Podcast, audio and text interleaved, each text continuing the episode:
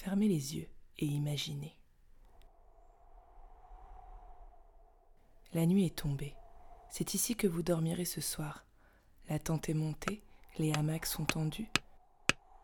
Le feu est allumé. Un autre visage de la forêt apparaît. Les habitants du jour sont allés se coucher quand ceux de la nuit s'éveillent. Chaque son est plus présent. Le vent au loin, le bruissement des feuilles, le ululement du hibou.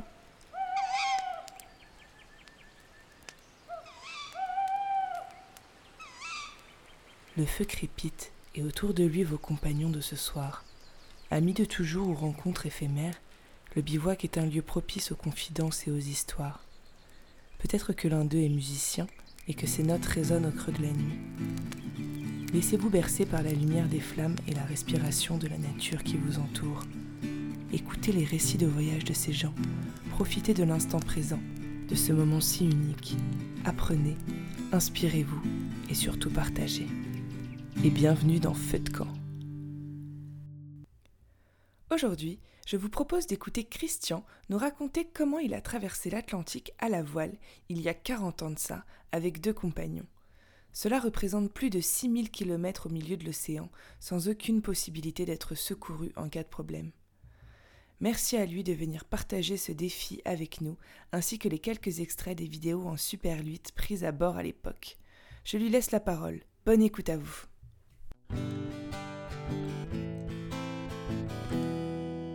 Je m'appelle Christian, j'ai 68 ans.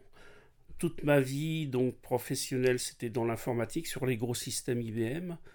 Et j'étais passionné par mon travail. J'allais au boulot en sifflotant. J'ai fait beaucoup de sport étant jeune, maintenant j'en fais beaucoup moins, par feignantise. mais sinon je suis passionné partout, hein. j'adore, euh, j'adore la musique, hein. j'adore euh, surtout le classique. Euh, mais bon, aussi les musiques modernes. Hein. J'adore la lecture, j'adore toutes ces choses-là. Et j'avais la passion de la voile que mon père m'a inculquée.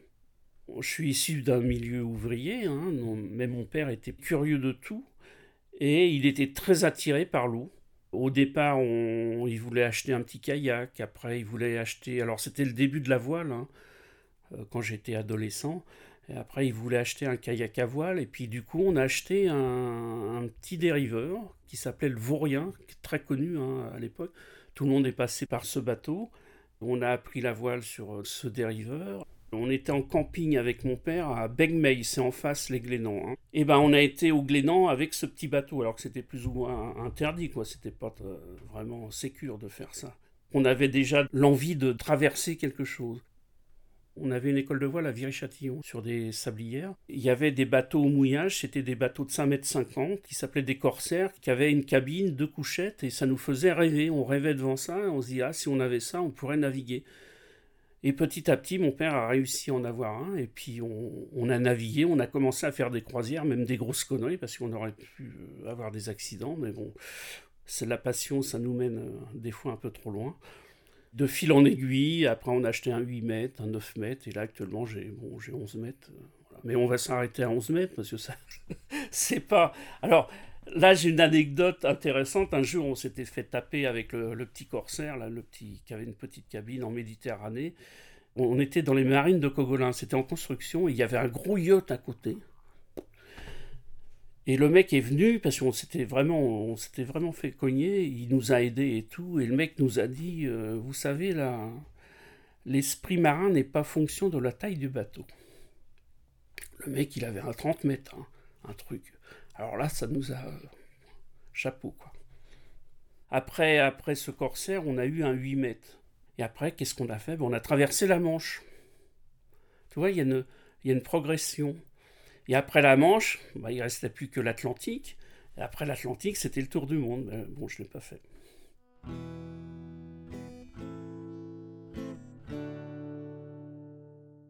Il y a 40 ans, on était une bande de copains à Fécamp et on naviguait pas mal on pensait tous à faire une transat à Fécamp, tu on traversait la Manche, tout ça.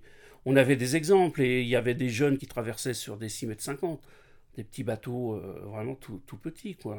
Il faut, faut, le déclencheur. Et le déclencheur, ça a été le copain, le propriétaire du bateau. Suite à un convoyage d'un bateau entre Marseille et Fécamp, le propriétaire s'est dit ben, pourquoi on ne traverserait pas l'Atlantique? Et moi, j'ai tout de suite dit oui. Techniquement, on était bien avec le copain. Euh, le troisième larron, fallait qu'il n'ait pas le mal de mer, parce qu'à l'époque, on vomissait quand même pas mal. le troisième larron, c'était un copain un peu plus âgé et qui tenait la distance à l'intérieur du bateau, parce que c'est très vomitif au, début. Donc on l'a choisi pour ça. Alors un projet comme ça, ça demande du temps. On a travaillé pendant un an. Chacun avait un cahier, on se réunissait tous les 15 jours, 3 semaines, et on résolvait les, questions qu'on avait écrites sur le, sur le cahier. Tout s'est mis en place. On a eu des contacts avec des gens qui avaient déjà traversé, qui nous ont conseillé. C'était un bateau de 10 mètres, c'était un Chance 32 pour euh, les connaisseurs. Il était en état. Hein. C'était pas le bateau idéal parce qu'il était assez petit. L'Atlantique, pratiquement, fait tout avec le vent dans le cul. Hein. Et ça, c'était un bateau qui, se baladait pas mal aux allures portantes. On l'avait ramené de Marseille, donc euh, on savait comment, comment il fonctionnait. Euh, on n'avait pas de soucis de voile, de choses comme ça. Quoi. On a juste vérifié le houbanage, etc., pour être sûr que ça allait tenir. Qu'est-ce qu'on doit emmener? Comment le faire? Alors le pain, à l'époque, maintenant ça, a changé, ils ont des trucs lyophilisés, etc. Mais à l'époque, euh, donc on a fait des bocaux. Ma maman a fait des bocaux stérilisés. le pain, eh bien, on a fait recuire du pain pour qu'il se conserve au moins une quinzaine de jours, voire trois semaines. Euh, on avait pas mal de conserves, alors il faut savoir qu'il faut enlever le papier de la boîte. Parce qu'avec l'humidité, le papier se, bat et on ne sait plus ce qu'il y a dedans. Donc on les avait notés au, feutre. On était des bons vivants, donc on a emmené euh, ce qu'il fallait. On avait l'apéro tous les jours, pratiquement. Tous les soirs, hein, pas le midi, hein, mais tous les soirs, on se faisait, euh, au coucher du soleil, là, on se faisait systématiquement un petit apéro. Un petit truc, un pastis, point barre, pas, méchant, hein, pas, pas très alcoolisé s'est posé la question avant de partir, combien d'eau emmène-t-on? On a rempli les soutes, on avait rajouté une soute, et on avait rempli chaque flotte, et puis voilà. On avait mis des pastilles dedans pour pas choper des, cochonneries. On avait un savon qui nous permettait de nous laver à l'eau de mer. Les toilettes étaient supprimées. Pour les initiés, on balconnait. on allait à l'avant du bateau. Il y a un, balcon, c'est une tubulure en, inox, et puis voilà. On pensait à l'époque qu'avec accès direct à la mer, ça risquait de, poser des problèmes. Donc on, les avait fermés. Sur le sujet, euh, on va dire médical, c'est-à-dire la trousse de secours, etc. Alors à l'époque, moi j'avais un ami euh, docteur qui nous a fait une belle trousse de, de premiers secours. Le copain Toubib nous avait formé à déjà faire les piqûres dans, dans les fesses. Bon, c'est pas très compliqué. Il nous avait formé à recoudre une plaie. Il euh, faut savoir qu'il faut acheter du cochon en fin de compte parce que la peau humaine ressemble à la peau du cochon et puis on s'entraîne là-dessus mais c'est assez facile. Et puis une plaie, euh, ça se recoue euh, à vif, hein, c'est pas la peine d'insensibiliser. Et on faisait très gaffe au soleil parce que ça il nous avait prévenu. Hein, parce que sous les tropiques ça, ça cogne et on n'a pas l'habitude. Donc ces chapeaux. moi j'ai une peau de roue donc j'avais pantalon et et manches longues sur les bras. Durant la traversée, on n'a pas eu de soucis. Hein. Mais à bord, on avait quand même des antibiotiques, des choses comme ça. Les gens étaient opérés de l'appendicite, sauf moi, j'avais pris le risque de ne pas me faire opérer. Ce qui, je pense, est une connerie. Parce que sur trois semaines de nave, si on a une appendicite, on, on y laisse la peau, quoi. On a essayé, comme on s'est préparé quand même pendant une année pratiquement, on avait essayé d'envisager tous les problèmes donc, techniques de navigation, problèmes moteurs, euh, problèmes sanitaires, etc. Et là, on s'était dit, s'il y a un décès, ben, de toute façon, le corps euh, sous ces latitudes, on ne peut pas le garder, euh, donc c'était à la baille. Mais on avait envisagé le décès de, oui, la hantise, en fin de compte, en bateau, c'est de me prendre un container qui est à moitié dans l'eau là et, de faire un trou dans la coque. C'est ça la grosse hantise, parce que on estimait qu'il y avait moins de risques de traverser l'Atlantique que de faire Paris-Marseille en bagnole. À l'époque, hein, il y a 40 ans. C'était notre estimation et je pense qu'elle est juste. On a des cas hein, de gens qui ont abandonné le bateau en pleine tempête pour se mettre dans le bateau de survie ils sont morts et le bateau a survécu à la tempête. De toute façon, comme disait un, ancien marin, quand on est dans les alizés, c'est les alizés, c'est les vents qui poussent vers, les Antilles.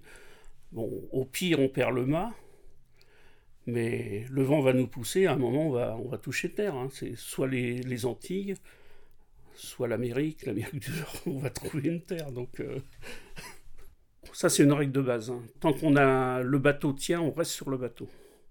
S'il coule, là, effectivement, on envisage de. On avait un radeau de, sauvetage. C'est de la survie, hein, le radeau de sauvetage. Il y a des expériences, là, faut regarder sur Internet, il y a des choses assez, assez étonnantes. Hein. Des gens qui attendaient que l'autre meure pour le bouffer, des choses comme ça, faut, faut fouiller. Mais Ah oui, oui, là, l'humain, c'est la survie. Donc l'humain, là, il devient il devient plus bête que. Quant à l'expérience de la mer ou de la montagne, c'est pareil, hein, t'as pas peur, hein, tu, fais face. Hein. Je sais pas si c'est un don, mais euh, plusieurs fois je l'ai expérimenté. Dès que je regarde la mer, je sens des choses arriver. Et là, en plein Atlantique, un jour, on était là, on, préparait l'apéro. Je me lève, qu'est-ce qu'on va arriver? C'était un pétrolier qui était à quoi euh, 500 mètres, donc c'était pas loin, 500 mètres. Mais ça va, ça passait, mais c'était Rick tu vois, mais je l'ai vu. C'était en Suède, c'est pareil, on, je ramenais un bateau avec, euh, avec son proprio, et à un moment, j'ai regardé devant, il y avait un caillou à, à 200 mètres, quoi. on l'a évité, et j'ai dit, ouh donc j'ai un peu ce don, je ne sais pas si c'est véritablement un don, mais j'ai évité pas mal de conneries comme ça. Bah, le jour du départ, on a eu cette chance, c'est qu'on est parti de Fécamp et les copains nous ont accompagnés jusqu'à l'île de White. Et de White, euh, après, ils nous ont lâchés. Et nous, on est parti sur euh, Madère. Et après Madère, on a été en Guadeloupe. Voilà. Et c'était, c'était sympa, quoi. C'est vrai que c'est l'excitation d'un départ, mais une fois qu'on est dans, en mer, dans, la bagarre, bon. On s'est fait taper quand même au départ. Hein. On, s'est fait allumer euh, en manche bien. Le copain, lui, il était propriétaire, donc c'est lui qui était décisionnaire sur les, actions à suivre en fonction du temps, etc. Et l'autre copain n'était pas trop trop doué, euh, donc il faisait surtout la bouffe, tout ça. à bord d'un bateau, c'est important de bien manger.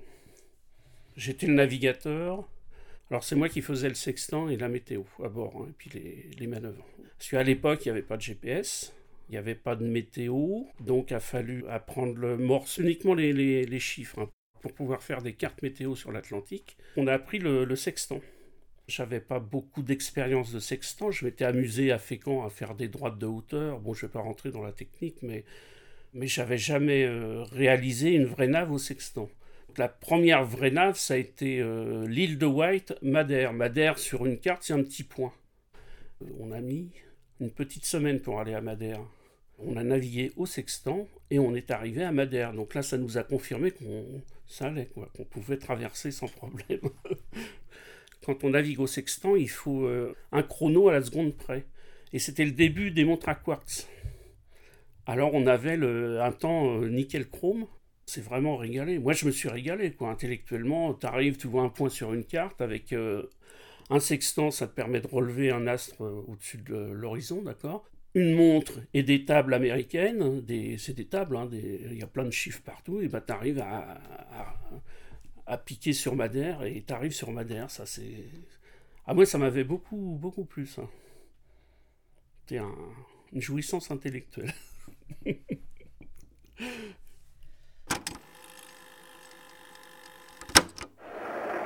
T'as vu quand t'es au sommet de la houle tu n'as pas la, même euh, hauteur du soleil au-dessus de l'horizon. On voit mal. Oh, j'ai pas eu trop de problèmes. Tu vois pas bien l'horizon? Si, on voit pas. Avec les polaroïdes? Si les recettes de Stern Vérin sont pas bonnes, alors merde. Que faire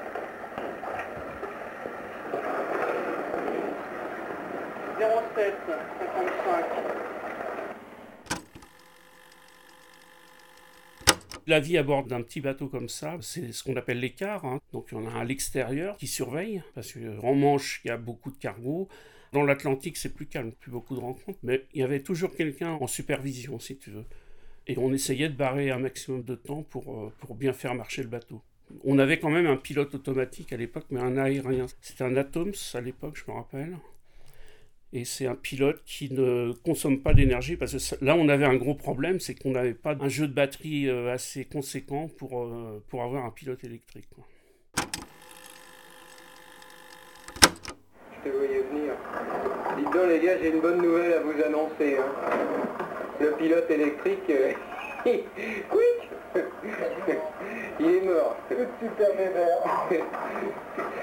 Il n'y a plus Bébert à la barre.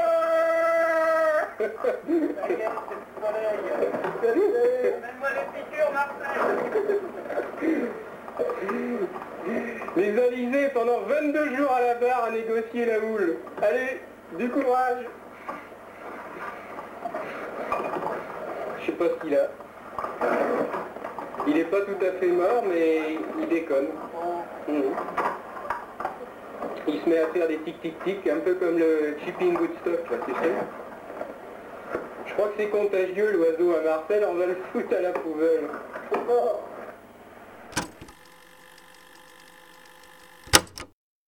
Si les éoliennes commençaient à, apparaître, il n'y avait pas de panneaux solaires.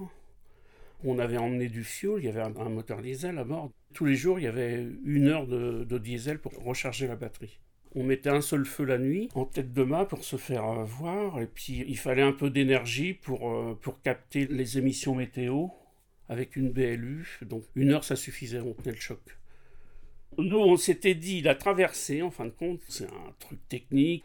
Et en fin de compte, c'est pas du tout technique, c'est assez simple. Hein. Si c'est bien préparé, c'est assez simple. Aujourd'hui, c'est encore plus simple avec les GPS, etc., les pilotes automatiques et tout ce qui vont bien, hein, les adoucisseurs d'eau, euh, il n'y a plus de problème maintenant pour traverser l'Atlantique.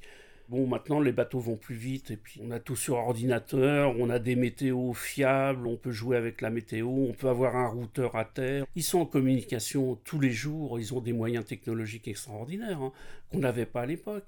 Pour traverser confortablement, il faut 12 mètres, quoi.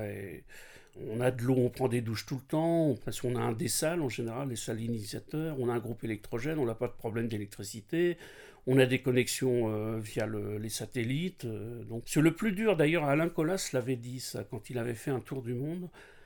Il avait souffert de la communication et un jour il a pu réussir à communiquer avec ses, proches, si tu veux, ça lui a fait beaucoup de bien psychologiquement.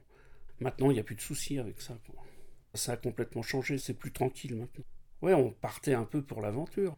La prouesse est toujours là, parce que bon, faut, faut y aller de l'autre côté, je pense. Hein. c'est quand même. Euh, il y a la prouesse humaine. Hein. Vivre en vase clos à, 3, 4 ou 5 personnes, c'est pas du tout évident.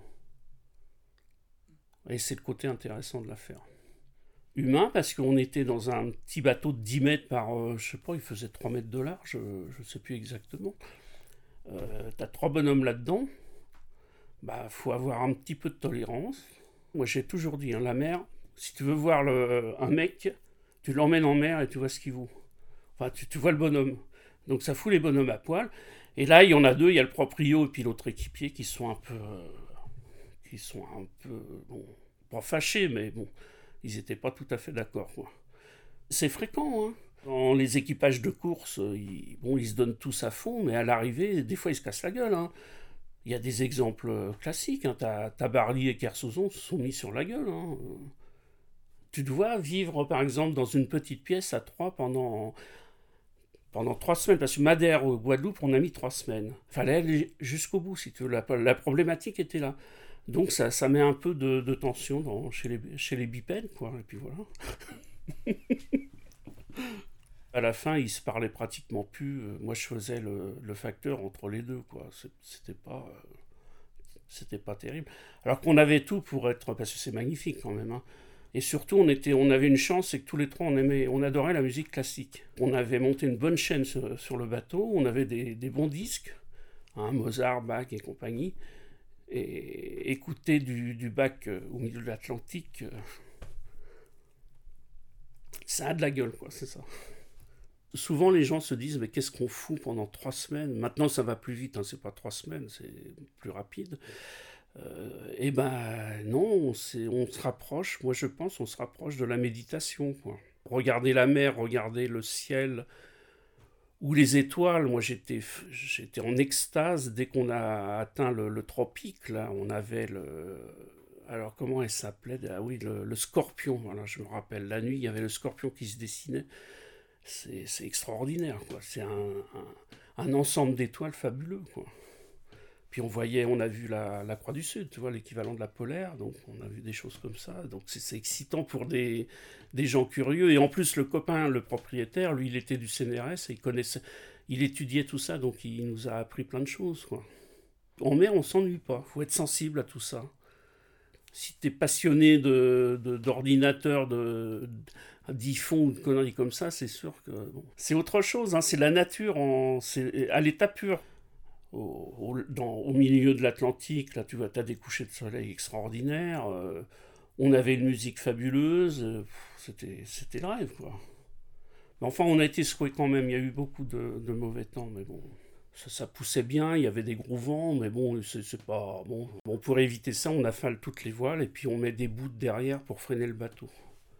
Donc on l'a, fait une ou deux fois ce truc-là, c'était la technique. On s'enferme, on attend que ça passe. Il n'y a rien à faire. Hein. Comme tout bon marin, il y a une main, une main pour le bateau une main pour l'homme. Hein. Ça, c'est, un... très important. Il ne faut, pas passer par-dessus bord. Parce que quand on a vraiment du, mauvais temps, on récupère pas le mec, il hein, faut être clair. Quand il y a des grosses vagues, le, type, ben ça c'est connu, on, on, le perd de vue très rapidement. Moi j'ai vécu une seule fois un homme à la mer et on était nombreux, ça a été long, et c'est pas facile. Donc euh, quand on n'est que trois comme ça, avec un petit bateau, tu récupères pas le gars. D'ailleurs, euh, ce que je vais dire là maintenant, c'est, j'enfonce des portes ouvertes, mais à l'époque, à euh, dans la marine à voile, quand quelqu'un tombait à, l'eau, on n'envoyait pas de boîte de sauvetage pour qu'il meure plus vite. C'est, triste à dire, dur à dire, mais c'était, c'est comme ça. C'était comme ça. Comme le, vent nous pousse, le danger, c'est de, faire ce qu'on appelle cire, c'est-à-dire le, bateau prend de la vitesse, l'étrave se plante dans la vague devant, et la vague derrière pousse le cul et on, fait un salto. On a eu peur euh, à un moment parce que je faisais tous les matins, je prenais la météo. C'était Norfolk qui émettait la météo en, morse, je me rappelle. Ça marchait par cinq chiffres.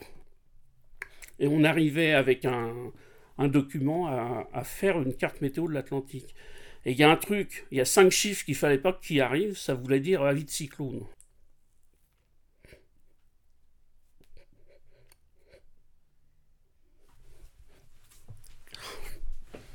C'est marrant, hein, ça, ça remonte.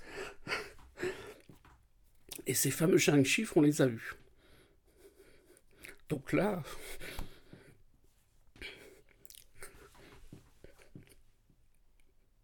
Là, on a eu peur, là. On s'est dit, putain, euh, parce qu'il fallait pas. On était, on était limite, on est parti en mai, et c'est le début des cyclones en mai, tu vois.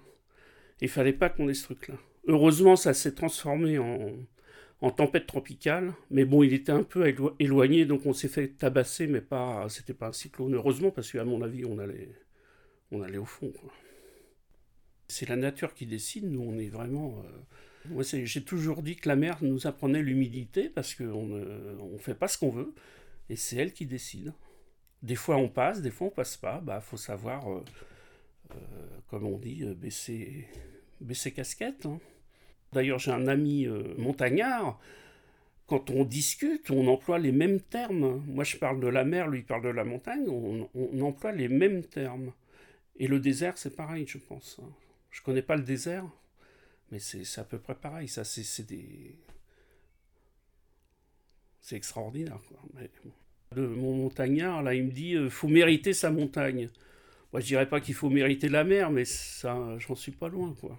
Faut être clair, hein. Les, les, ceux qui vont dire le contraire, ils ont jamais navigué, mais des fois, tu te dis, putain, je serais mieux euh, dans mon fauteuil à regarder la télé qu'à être sur le cul de ce bateau et à me faire secouer les, les puces, quoi. Parce que c'est un checker, des fois. Il hein. faut faire un effort pour atteindre des moments magiques. Quand nous sommes arrivés sur, euh, sur la Guadeloupe, on a eu un orage. On ce qu'on a vu, moi je me rappelle parce que j'étais de quart, j'ai vu la terre, mais surtout j'ai vu une barque avec un, un, pêcheur, donc c'était un noir si tu veux, mais il était magnifique, tu vois. Il était euh, bronzé, c'était d'une beauté. Parce que c'était le premier, premier humain qu'on voyait depuis. Euh, enfin, à part les trois qui vivaient en vase clos. c'était le premier humain qu'on voyait depuis trois semaines, quoi. Ah oui, ça, ça, tu vois, ça m'est resté. Au bout de 40 ans, je me rappelle encore. Et puis on est arrivé, il y avait du mauvais temps et tout. Euh, bon, c'était pas. Mais bon, c'est pas grave. Après, on était, on, était très heureux quand même, quoi. C'était, on est content, hein. On est content d'être arrivé. On est content d'avoir, parce que c'était un challenge quand même. Hein. bon, euh, ouais, on était très heureux. Sauf que le, pote, celui qui faisait la bouffe, ça, ça a été un peu triste pour moi tout de suite, il a pris un billet de retour. Il n'a même pas bouffé avec nous le soir euh, pour fêter ça, fêter l'arrivée et tout. Il s'est barré, il a pris l'avion, c'est la vie. Hein. Mais bon, on a fait une bonne fête avec euh, le propriétaire. Euh, moi, je suis resté ami avec les deux copains. Ben, je, ben, je, le vois souvent, d'ailleurs, l'ancien, le, propriétaire. C'est une expérience humaine, ouais, donc c'est enrichissant de toute façon. Hein.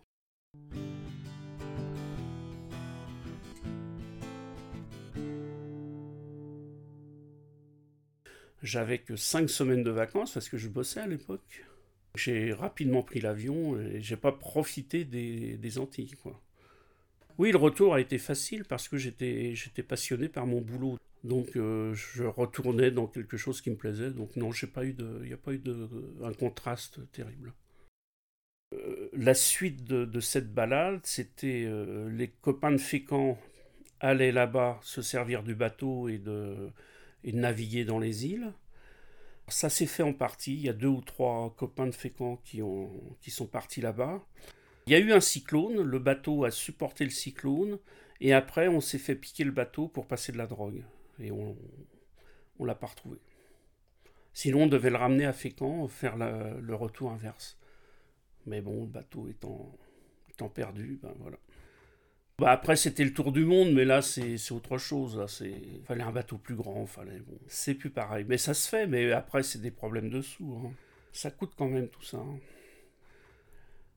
J'ai pas envie de. J'ai pas envie de refaire l'Atlantique. C'est. Non, maintenant c'est de la, croisière euh, cool, euh, donc euh, en Méditerranée, quand le vent le permet, parce que ce, putain de vent à la con, c'est-à-dire dans des endroits magnifiques, hein, quand on va quand on va aux îles du Levant, en Corse, en Sardaigne, c'est quand même des. C'est le paradis, hein, faut pas. le voyage, euh, qu'il soit en bateau, à pied, à cheval, euh, n'importe comment, euh, si on est curieux, on s'enrichit forcément. Hein. au contact des autres, des autres qui n'ont pas forcément. Enfin là, bon, on était, on avait tous la même culture, mais le voyage en général, quand on se balade, on se frotte à des cultures différentes, et ça, c'est ça, c'est enrichissant, c'est bien. De toute façon, on dit toujours le voyage forme la jeunesse. Moi, j'y crois absolument à ça. Hein. Puis se, frotter aux autres, c'est intéressant, c'est enrichissant. Donc oui, tu sais, moi, je, crois plus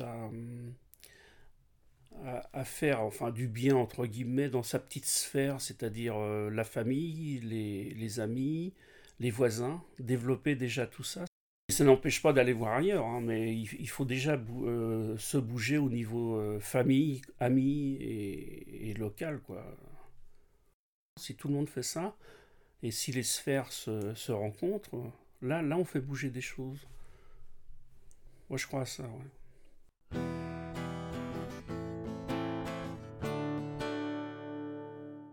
Merci à Christian d'avoir pris le temps de partager son voyage avec nous.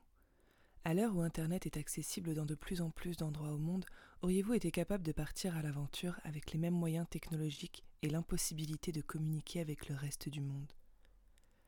Avant de partir, il m'a laissé quelques recommandations culturelles pour vous qui l'ont particulièrement marqué. Elles sont à glisser dans votre sac pour un futur voyage ou à apprécier chez vous en toute sérénité. Tout d'abord, le film Amadeus de Milos Forman, sorti en 1984, qui raconte les destins croisés d'Antonio Salieri, un grand compositeur italien, et de Wolfgang Amadeus Mozart qu'on ne présente évidemment pas. Vous pourrez ensuite écouter la messe en si de Bach en vous imaginant sur le pont d'un voilier au milieu de l'océan, suivi du requiem de Mozart et pourquoi pas de la septième symphonie de Beethoven. Il vous recommande également la lecture de Jiddu Krishnamurti, un philosophe indien qui réfutait les principes de l'éducation et de la pédagogie traditionnelle pour revendiquer plus de liberté, plus d'écoute et de confiance en soi-même. Il est l'auteur de plusieurs livres tels que Se libérer du connu ou Commentaires sur la vie et bien d'autres. Encore merci à Christian et à bientôt pour un nouvel épisode de Feu de camp.